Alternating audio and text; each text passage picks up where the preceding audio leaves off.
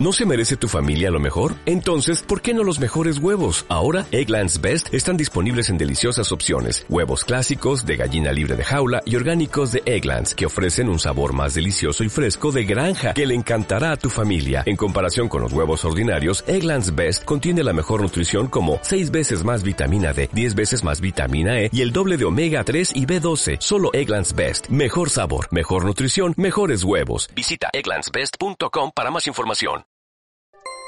Saludos, soy Alfonso Salvador y esto es Curios Historia. Empezamos. Giovanni Boccaccio. Floreció el 16 de junio de 1313 hasta el 21 de diciembre de 1375. Narrador y poeta italiano. Se cree que nació en la Toscana, aunque su juventud y formación transcurrieron en Nápoles, donde se dedicó a la vida de escritor y erudito. El poderoso influjo del ambiente de la corte de esa ciudad queda patente en sus primeras obras. Nápoles fue la ciudad que más influencia tuvo en su vida y en su obra. Para él siempre fue recuerdo de amor, juventud y placer.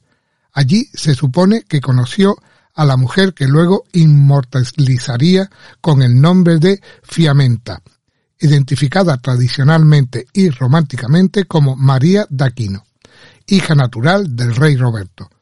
Pero el episodio puede que sea en gran medida pura creación de la fantasía de Boccaccio. En 1340 volvió a Florencia y la primera de sus obras florentinas representa incursiones en la alegoría medieval, con la notoria influencia de Dante. Ninguna de estas obras alcanzó el éxito, mucho más lograda en Fiamenta, a la que se considera autobiográfica y supone quizás la primera novela psicológica europea. Describe la cambiante angustia de Fiamenta, abandonada por su amante Pánfilo. Se la ha considerado como reflejo de las relaciones de Boccaccio con Fiamenta en Nápoles, aunque para ello se tenga que invertir la situación. Su solidez dramática la convierte en la más efectiva de sus obras menores pero su obra maestra y a la que más influencia tuvo en toda Europa fue la colección de relatos que tituló El de Camerón, escrita en una prosa extraordinariamente fluida. Su producción literaria culmina con esta obra, para declinar después en las amargas misoginias de El Covaccio, dentro de una de las corrientes tópicas de la épica.